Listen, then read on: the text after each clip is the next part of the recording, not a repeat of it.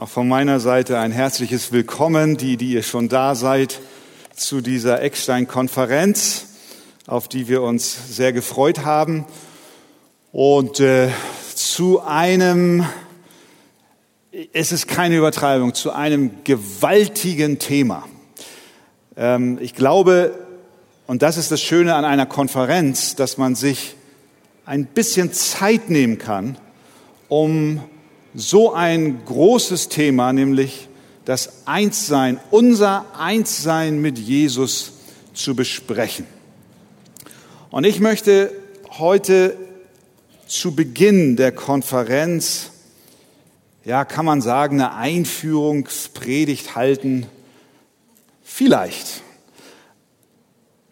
Wenn ihr eure Bibeln dabei habt, dann schlagt doch gerne auf Johannes Kapitel 15.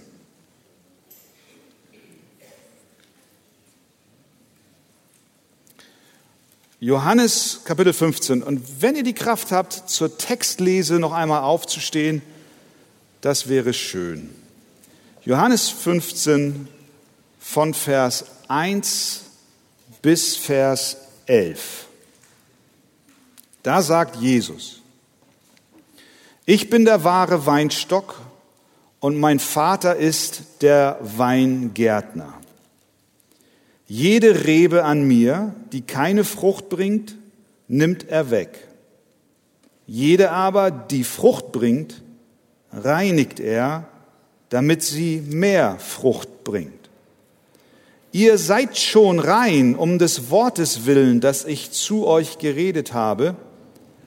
Bleibt in mir und ich in euch. Gleich wie die Rebe nicht von sich selbst aus Frucht bringen kann, wenn sie nicht am Weinstock bleibt, so auch ihr nicht, wenn ihr nicht in mir bleibt. Ich bin der Weinstock, ihr seid die Reben. Wer in mir bleibt und ich in ihm, der bringt viel Frucht. Denn getrennt von mir könnt ihr nichts tun. Wenn jemand nicht in mir bleibt, so wird er weggeworfen wie die Rebe und verdorrt. Und solche sammelt man und wirft sie ins Feuer und sie brennen. Wenn ihr in mir bleibt und meine Worte in euch bleiben, so werdet ihr bitten, was ihr wollt, und es wird euch zuteil werden. Dadurch wird mein Vater verherrlicht, dass ihr viel Frucht bringt und meine Jünger werdet. Gleich wie mich der Vater liebt, so liebe ich euch. Bleibt in meiner Liebe. Wenn ihr meine Gebote haltet, so bleibt ihr in meiner Liebe, gleich wie die Gebote, gleich wie ich die Gebote meines Vaters gehalten habe und in seiner Liebe geblieben bin. Dies habe ich zu euch geredet, damit meine Freude in euch bleibe und eure Freude völlig werde. Amen. Nehmt gerne Platz und haltet die Bibel offen auf eurem Schoß. Wir Menschen sind ja so schubladendenkend geneigt. Wir haben für alles unsere Kategorien. Das fängt schon damit an, wenn wir uns vorstellen, das kann auch auf dieser Konferenz sein, in den Pausen, wozu ich euch sehr ermutige, dass ihr aufeinander zugeht, besonders dann, wenn ihr euch gar nicht kennt und so ins Gespräch kommt. Und ich muss kein großartiger Prophet sein, aber meistens ist es so in solchen Gesprächen, man fragt den Namen ab und dann, wo kommst du her? Und schon haben wir so eine erste Kategorie, in der wir denken, ich sage dann immer, mit stolz geschwellter Brust, ich bin Hamburger. Und dann gucken mich die Bayern immer ganz entsetzt an und dann sind wir schon im Gespräch. Das soll aber nicht Gegenstand unserer Gespräche auf der Konferenz sein. Was ich sagen will, ist, wir, wir denken in Kategorien. Ich, Österreicher, Däne, Ukrainer, Deutscher, wo immer wir auch herkommen. Wenn es jetzt aber nicht um unsere Herkunft geht, sondern um unseren Glauben und jemand dich fragt, was macht deinen Glauben aus, dann äh, gibt es auch darauf verschiedene Antworten. Wir definieren uns. Einige würden vielleicht dann antworten, ich bin Baptist. Ein anderer sagt, ich bin Methodist. Der nächste sagt, ich bin Pfingstler. Einige sagen, ich bin evangelisch, freikirchlich, reformiert. Ich bin Katholik. Ich bin Lutheraner. Unter uns, die wir hier versammelt sind, würde wahrscheinlich die häufigste Antwort lauten, ich bin Christ. Ich bin ein Christ. Würden wir nun aber die ersten Christen fragen, wie sie sich definieren würden, dann würden wir vermutlich kaum die Antwort hören, ich bin ein Christ. Denn dieser Ausdruck Christ kommt im Neuen Testament in der Bezeichnung von den Nachfolgern Jesu nur dreimal vor. Einmal heißt es in Apostelgeschichte 11, in Antiochia wurden die Jünger zuerst Christen genannt. Wir erinnern uns an äh, Paulus vor König Agrippa und sie sprachen über das Evangelium und dann sagt der König, es fehlt nicht viel und du überredest mich, dass ich ein Christ werde. Das ist der zweite Beleg mit dem Wort Christ. Petrus schreibt, wer als Christ leidet, soll sich nicht schämen, sondern er soll Gott verherrlichen in dieser Sache. Aus dem historischen Kontext kann entnommen werden, dass die Bezeichnung Christ eher abwertend war. Jemand hat gesagt, es ist ähnlich, als wenn wir heute sagen Fundamentalist. Wer will schon ein Fundamentalist sein? Da ist so eine negative Konnotation dabei. Und so ähnlich war das damals mit dem Namen Christ. Wir lesen häufiger, dass die Christen sich vielmehr als Jünger verstanden oder auch Nachfolger des Weges. Jesus hat gesagt, ich bin die Wahrheit und der Weg. Ich bin der Weg, die Wahrheit und das Leben. Und sie waren Nachfolger auf diesem Weg. Wenn wir nun Paulus fragen würden, sag mal, Paulus, was denkst du über dich? Wie würdest du dich bezeichnen hinsichtlich deines Glaubens? Dann hätte er vermutlich, das ist vermutlich, ich sage euch auch, warum ich das sage, vermutlich gesagt, ich bin ein Mensch in Christus. Tatsächlich nämlich kommt dieser Ausdruck in Christus, beziehungsweise unsere Verbindung mit ihm, mehr als 200 Mal im Neuen Testament vor. Ich weiß nicht, was du für eine Bibelausgabe hast. Das kommt jetzt auf die Größe und die Schriftgröße an, aber wir übertreiben nicht, wenn wir sagen, fast auf jeder Seite, wenn du so willst, haben wir diese Begrifflichkeit in Christus zu sein, vielleicht auf jeder anderthalbten Seite. Einige Beispiele. Wir sind erschaffen in Christus Jesus zu guten Werken. Epheser 2, Vers 10. Wir sind mit Christus gekreuzigt. Galater 2, 20. Wir sind, Kolosser 2, 11, mit ihm begraben. Römer 6, Vers 3. Wisst ihr nicht, dass wir alle, die wir in Christus Jesus hineingetauft sind, in seinen Tod getauft sind? Römer 6, Vers 5. Wir sind mit ihm eins gemacht und ihm gleich geworden in seinen Tod. Epheser 3, 17. Christus wohnt in unseren Herzen durch den Glauben. 2. Korinther 13, Vers 5. Er ist in uns. Erkennt ihr nicht, fragt dort Paulus, dass Jesus Christus in euch ist? 1. Korinther 1,30. Durch ihn aber seid ihr in Christus Jesus. In Christus sind wir, Römer 8, Vers 1, gerechtfertigt. In ihm sind wir verherrlicht. In ihm sind wir geheiligt. In ihm sind wir zur Gemeinschaft mit ihm berufen. In ihm sind wir lebendig gemacht. In ihm sind wir neu gemacht. In ihm sind wir erwählt. Und wir könnten Fortsetzung machen und Fortsetzung machen und Fortsetzung machen. Die Bibel fließt über von dieser Wahrheit, dass wir als Gläubige in Christus sind und er in uns. Und davon waren die Apostel absolut überzeugt. Warum wiederholen sie es immer und immer und immer wieder?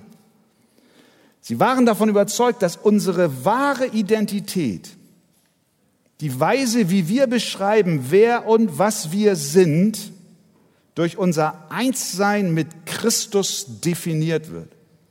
Einssein mit ihm ist die fundamentale Evangeliumswahrheit, die sich vom Beginn deines Christenlebens bis zum Ende deines Christenlebens wie ein roter Faden hindurch zieht. Das war auch in der Kirchengeschichte immer ein sehr großes Thema. Über die Jahrhunderte hinweg wurde das immer und immer wieder betont und auch hochgehalten.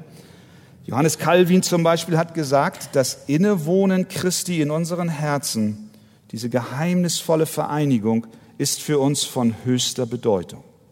Jonathan Edwards hat geschrieben, aufgrund der Vereinigung des Gläubigen mit Christus besitzt er wirklich alle Dinge.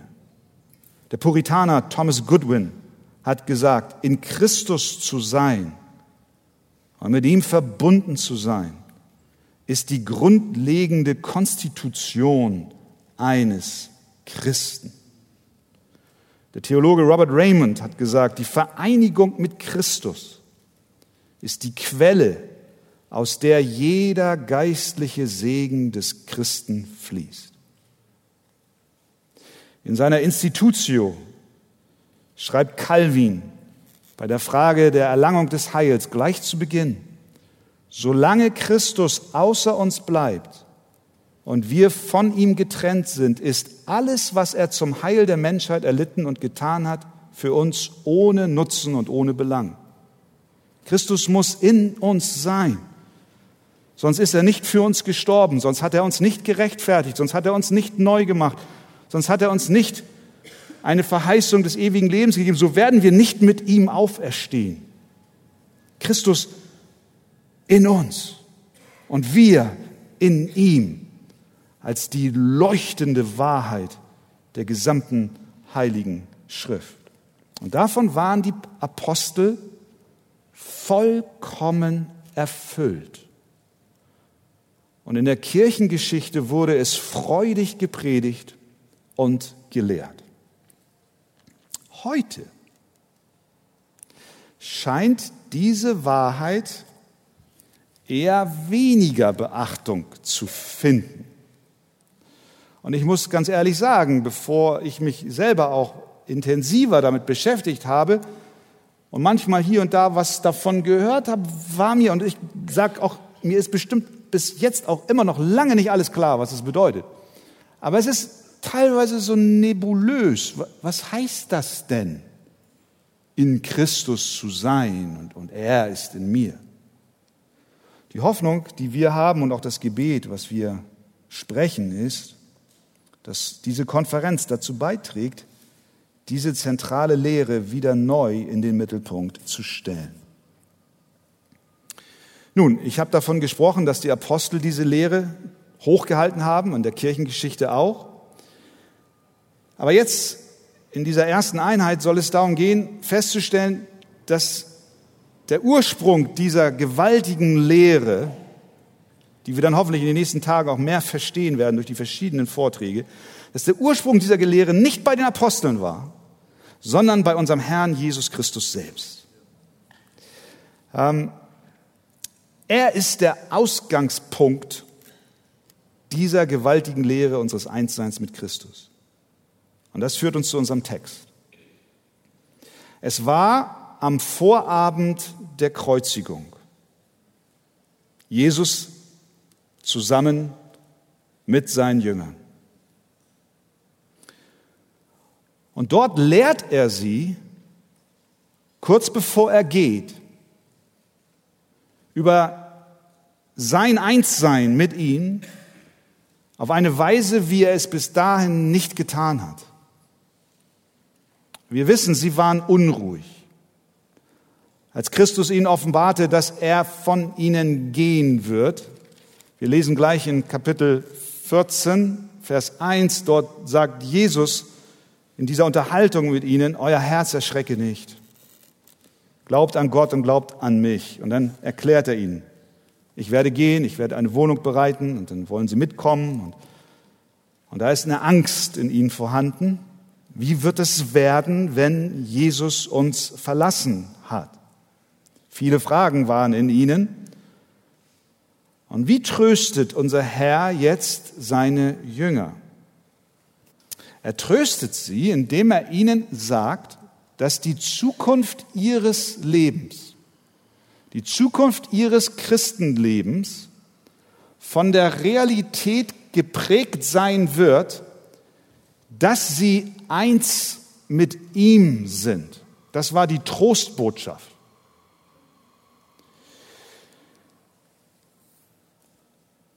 Weil das nicht nur für die Jünger, sondern auch für uns zunächst mal schwer verständlich ist, macht Jesus, was er so oft gemacht hat, er benutzt ein Bild. Er, er hilft uns zu verstehen. Eine Illustration. Und er nimmt das Bild vom Weinstock und den Reben. Und die Botschaft ist die, so wie die Reben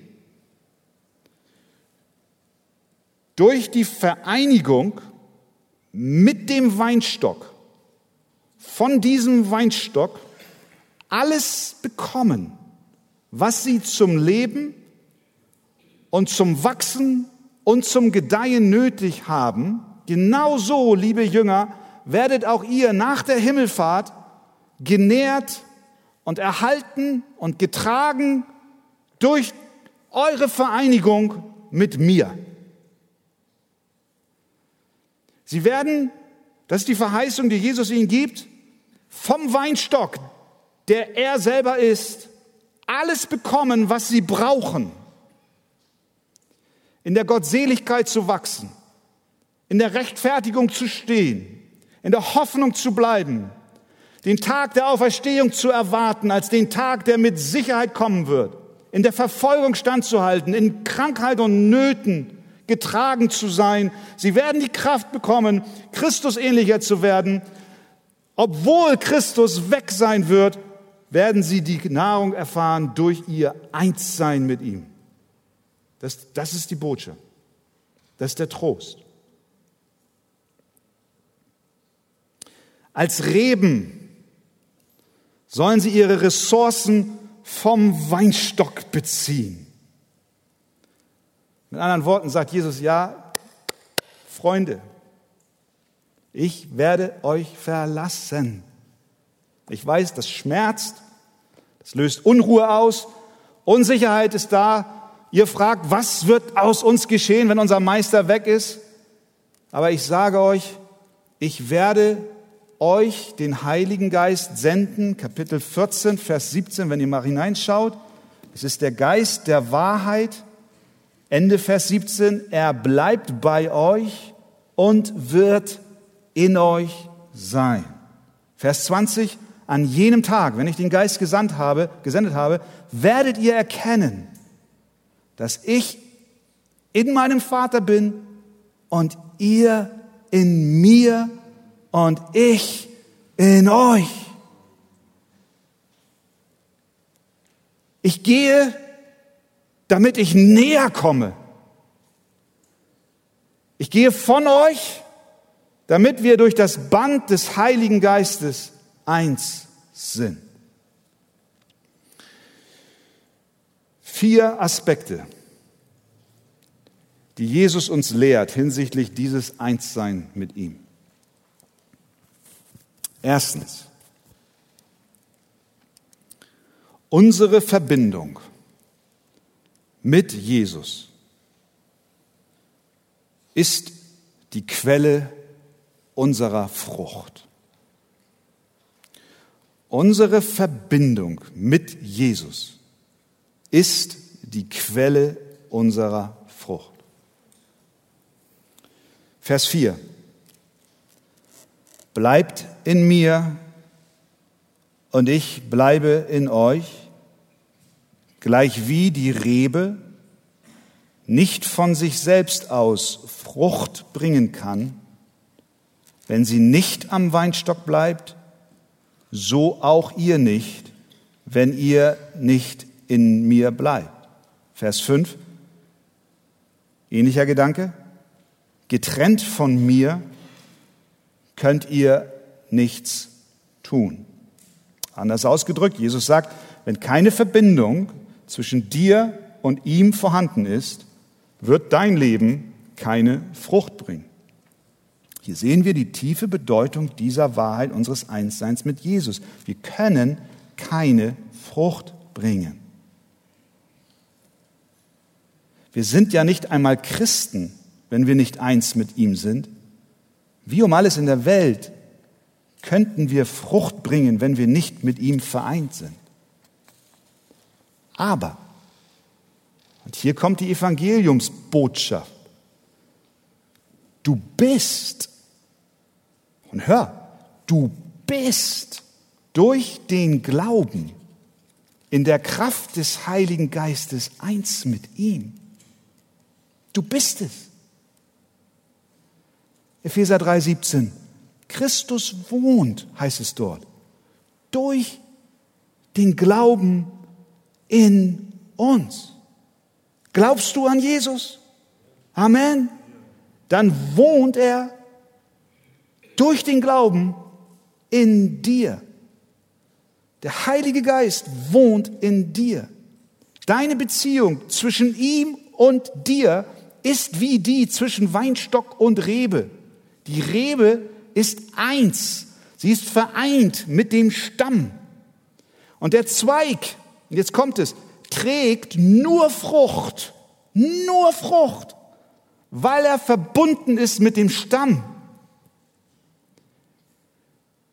Genauso bezieht der Gläubige seine Kraft in der Nachfolge, im Alltag, im Glauben, in der Heiligung.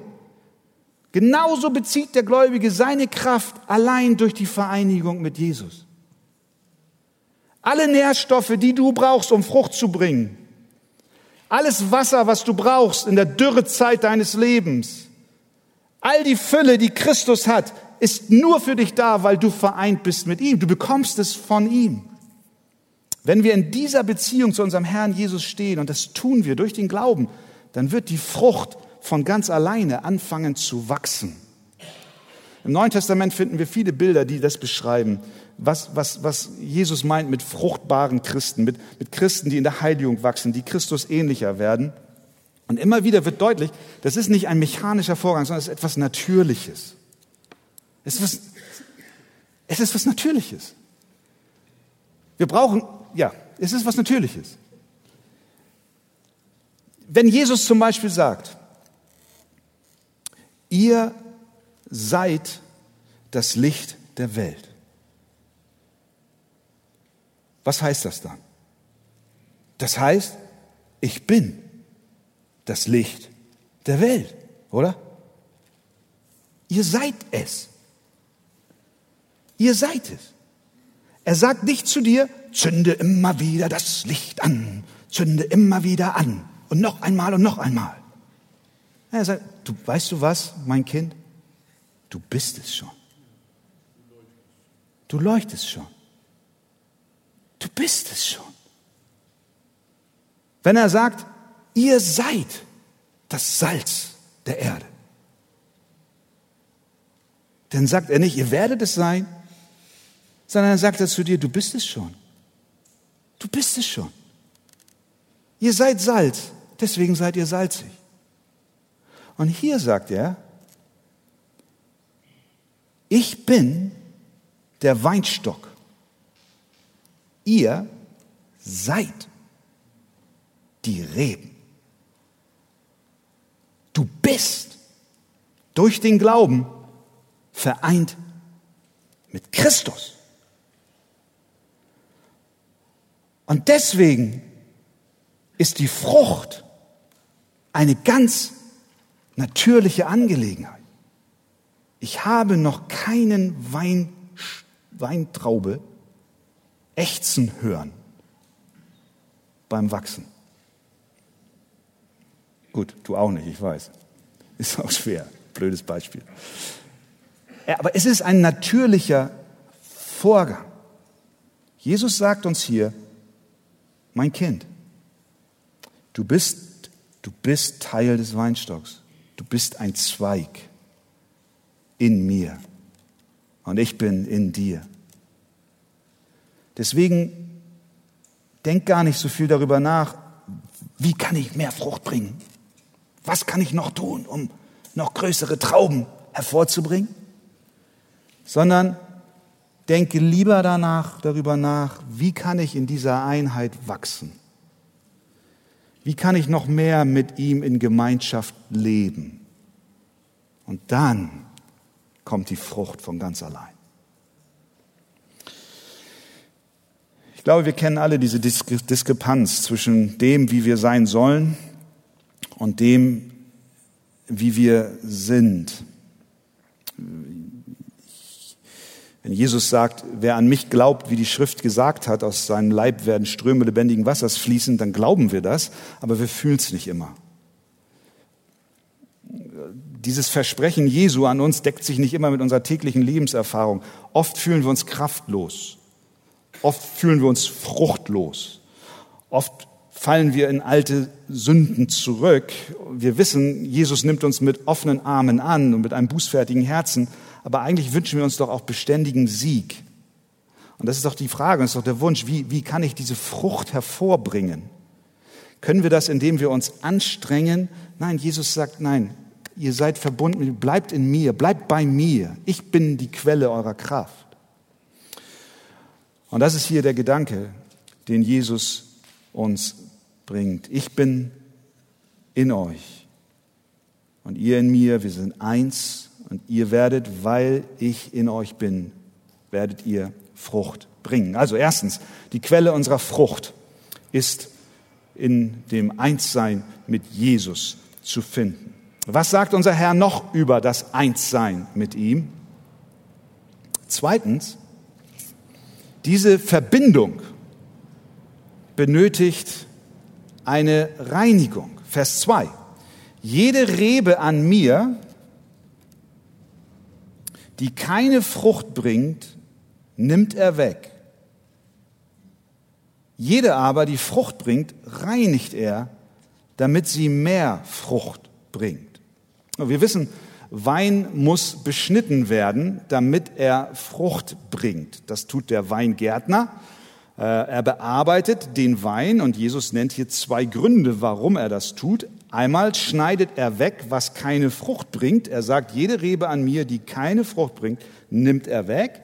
Die anderen reinigt er, damit sie mehr Frucht bringen. Jede aber, die Frucht bringt, sagt der Vers 2, reinigt er, damit sie mehr Frucht bringt. Das ist ja fast ein gewaltsamer Akt. So sieht's jedenfalls aus, wenn also der Weingärtner kommt und die Zweige abschneidet. Wir haben einen Pflaumenbaum in unserem Garten und der elende Baum hat jahrelang keine Frucht gebracht, bis meine Tochter sagte, Papa, der muss beschnitten werden. Ich sagte, das kann ich nicht. Und dann nahm sie eine große Heckenschere. Sie hat da irgendwie YouTube-Videos, kannst du alles lesen. Ähm, und ich habe noch gedacht, nee Mädel, das ist der rabiater Vorgang. Also das ist hier bum, bum, bum und dann da, das sah aus. Ich habe gedacht, der arme Baum, der arme Baum. Ich sage euch eins, in diesem Jahr war der voller Pflaumen. So viele Pflaumen, dass meine Frau einen Pflaumenkuchen gebacken hat. Tja, jetzt staunt ihr, ne? Was so aussieht, als wäre es ein zerstörerischer Vorgang. Die Zweige abschneiden. Ich hatte diesen Baum in mein Herz geschlossen. Ich habe ihn ja gepflanzt, als er klein war. Und nun kommt sie und rubbelt dran rum. Was aussieht wie ein gewaltsamer Vorgang, ist aber in Wirklichkeit eine fruchtbare Arbeit.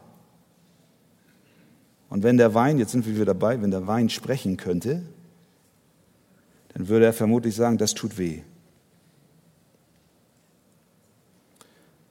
Der Weingärtner würde antworten, warte. Es bringt Frucht. So arbeitet unser Vater im Himmel auch mit uns. Ein Christ, der nie gereinigt wird, ist ein Christ, der niemals wächst. Wir sagen, Vater, das tut weh. Wir müssen verstehen, dass wenn er dies nicht tut, wenn er uns nicht beschneidet, wenn er uns nicht operiert, wie ein Arzt es tut, mit einer ruhigen Hand, dann werden wir nie gesund, nie heil, nie wiederhergestellt und wir werden nie wahre Frucht bringen. Wir verstehen das nicht immer. Aber das gehört zu unserem Einssein mit Christus dazu. Wir verstehen nicht immer, was der Weingärtner macht.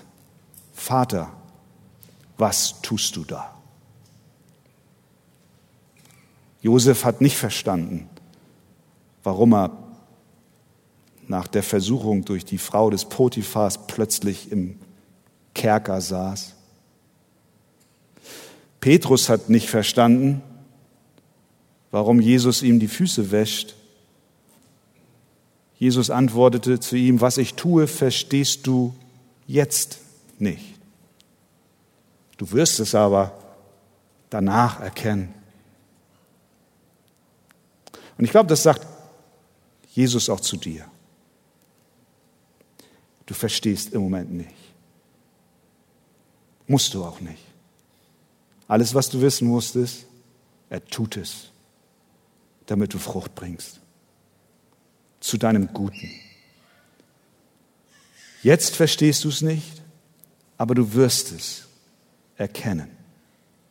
Wir spüren den Schmerz des Lebens. Und Gott tut es, damit wir fruchtbarer werden. Das ist, was Jesus uns hier lehrt über das Einssein mit ihm. Eins sein mit ihm ist die Quelle unserer Frucht. Eins sein mit ihm ist eine Verbindung, die Reinigung benötigt. Drittens, unser Einssein mit ihm wird genährt durch das Wort. Wir haben gelernt, wir sind durch den Glauben in der Kraft des Heiligen Geistes mit Christus vereint. Das bedeutet, dass du in ihm bist. Nun, Jesus benutzt hier die Illustration des Weinstocks und der Reben. Die Bibel benutzt viele Bilder, um dies darzustellen, unter anderem auch indem sie uns vor Augen malt, dass dieses Einssein auch bedeutet, dass Jesus nun unser Repräsentant ist. Er steht als der stellvertretend für alle, die durch den Glauben mit ihm vereint sind. Ihr kennt das vom, vom Schulsport. Damals haben wir immer Mannschaften gewählt, so, so, so, so, so. Und dann hat jede Mannschaft einen Kapitän bestimmt. Und der Kapitän, der ist stellvertretend für die Mannschaft zum Schiedsrichter gegangen und hat ausgehandelt, auf welcher Seite wir zuerst spielen und wer den Anstoß hat.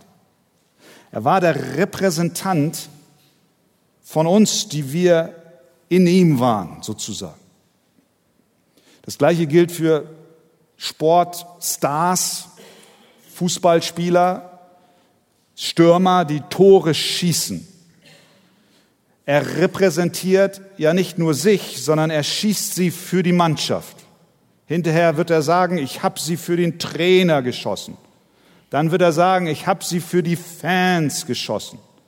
Und dann wird er sagen, ich habe sie sogar für die Stadt geschossen. Er repräsentierte die ganze Stadt, als er im Finale den entscheidenden Treffer erzielt. Manchmal ist er sogar der Repräsentant eines ganzen Landes, wenn er Weltmeister geworden ist. Und so ist es auch mit Christus für uns. Denken wir zum Beispiel an David und Goliath. Als David vor dem Riesen stand. Wir wissen, dass wenn David als Repräsentant Israels verloren hätte, dann wären alle Israeliten zu Knechten der Philister geworden, doch er gewann und so wurde sein Sieg denen, die er im Kampf vertrat, gut geschrieben. Ja? Israel wäre mit der Niederlage Davids in Gefangenschaft gekommen, getötet worden, aber sie hatten einen Repräsentanten, der für sie den Riesen besiegt hat. Und dieser Sieg kam all denen zugute, die durch David repräsentiert wurden. Wir können eigentlich sagen, in David hat ganz Israel die Schlacht gewonnen. In David, auch wenn sie selbst nicht aktiv an der Schlacht teilgenommen haben. Ihr Repräsentant hat den Sieg errungen. Auf gleiche Weise repräsentiert Jesus alle, die an ihn glauben. Wenn wir eins mit ihm sind, dann auch in seinen Schlachten die er siegreich für uns geschlagen hat. Deswegen sind wir mit Christus gekreuzigt, mit ihm begraben, mit ihm auferweckt. Und obwohl wir noch auf Erden leben, sind wir sogar mitversetzt in die himmlischen Regionen in Christus Jesus. Somit hat jeder Aspekt seines Lebens für uns Bedeutung. Wir haben Anteil an seinem Leben, an seinem Gehorsam, seinem Tod, seiner Auferstehung und sogar an seiner Himmelfahrt. Sein Sieg ist zu unserem geworden. Amen. Und in dieser Einheit, ich meine, das ist doch ein Segen, oder? Ist das nicht herrlich? Und in, in diesem Segen wollen wir doch bleiben. Und wollen wir doch stehen. Da wollen wir doch nicht raus. Und wie kann das geschehen? Jesus gibt uns die Antwort. Vers 7. Wenn ihr in mir bleibt und meine Worte in euch bleiben. So werdet ihr bitten, was ihr wollt, und es wird euch zuteil werden. Mit anderen Worten, wir werden in unserem Einssein mit Jesus fest, wenn wir uns mit seinem Wort nähren. Das ist, was Jesus in Johannes 17 sagt, heilige sie in deiner Wahrheit, dein Wort ist die Wahrheit. Wir fragen, was muss ich tun? Wir wollen immer gerne was tun. Was muss ich jetzt tun, damit ich in dieser Einheit bleibe? Was muss ich tun? Was muss ich tun? Und Jesus sagt, lass mein Wort, also Jesu Wort, in dir sein. Das Wort tut die Arbeit. Deswegen ist es so wichtig, dass wir unter dem gepredigten Wort sitzen. Deswegen ist all unserer Kraft auch dahin ausgerichtet, dass Gemeinden ins Leben gerufen werden, indem das Wort gepredigt wird. Dass Menschen kommen und unter dem Wort sitzen und das Wort unter ihnen reichlich wohnt und damit auch gesichert ist, dass wir in ihm bleiben und er in uns. Das Wort tut die Arbeit. Und wir haben es ja häufig erlebt. Da sitzen wir unter dem Wort wir entdecken plötzlich Dinge, die wir zuvor vergessen hatten. Plötzlich kommt sein Wort zu uns in unserer Einsamkeit, von der unser Sitznachbar noch nicht einmal etwas wusste. Unter seinem Wort sind wir an einem Ort, an dem der himmlische Töpfer seine Arbeit an uns verrichtet. Das ist ein Segen. Gottes Werk, Gottes Wort tut die Arbeit. Also, wie bleiben wir in diese Einheit oder wie wird sie genährt?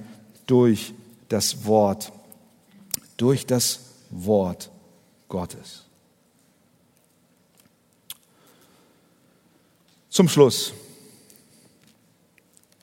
lehrt Jesus noch etwas über die Frucht dieses Einsseins. Vers 8. Dadurch, wenn dies geschieht, wir durch den Glauben mit Christus vereint sind und wir aufgrund dieser Einheit Frucht bringen und genährt werden durch sein Wort, wird Vers 8 was geschehen? Mein Vater wird verherrlicht. Mein Vater wird verherrlicht. Liebe Geschwister, darum geht es. Am Ende des Tages geht es um die Ehre Gottes, um die Verherrlichung seines Namens. Wir sind geschaffen, um ihn anzubeten. Aber nicht nur mit den Lippen, sondern durch unser Leben.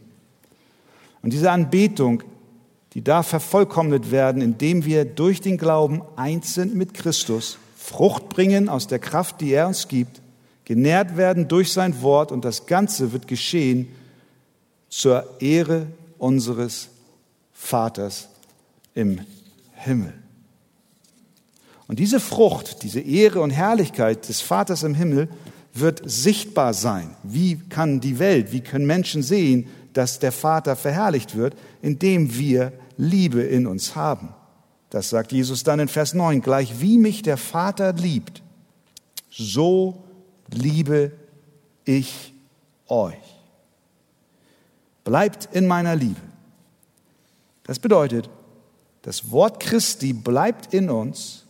Und wenn das Wort in uns bleibt, dann wird der Vater verherrlicht und wir bringen viel Frucht.